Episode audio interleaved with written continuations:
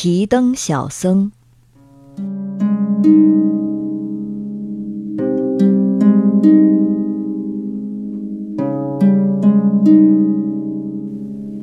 从前，有个武士晚上提着灯笼，走在仙台城的外城。天空中下起了小雨，他加紧脚步赶路。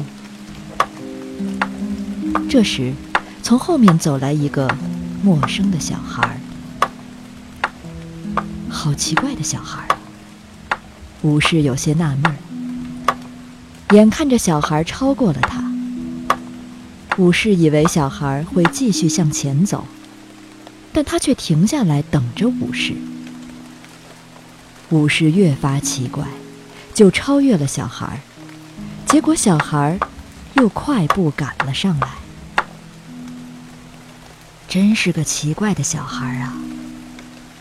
武士不想服输，一边说着，一边又快步拉近了与小孩的距离。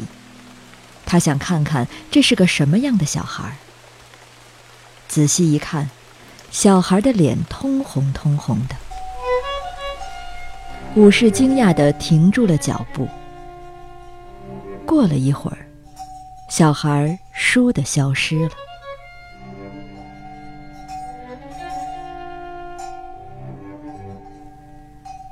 次日，武士把看见红脸小孩的事告诉了朋友。朋友说：“那是不是一个脸像红灯笼的小孩？我也曾在下着小雨的夜里遇到过。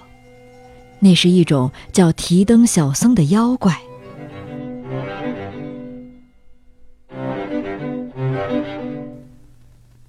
据说，提灯小僧经常在人无辜被杀的地点，或是下着小雨的夜晚出现。”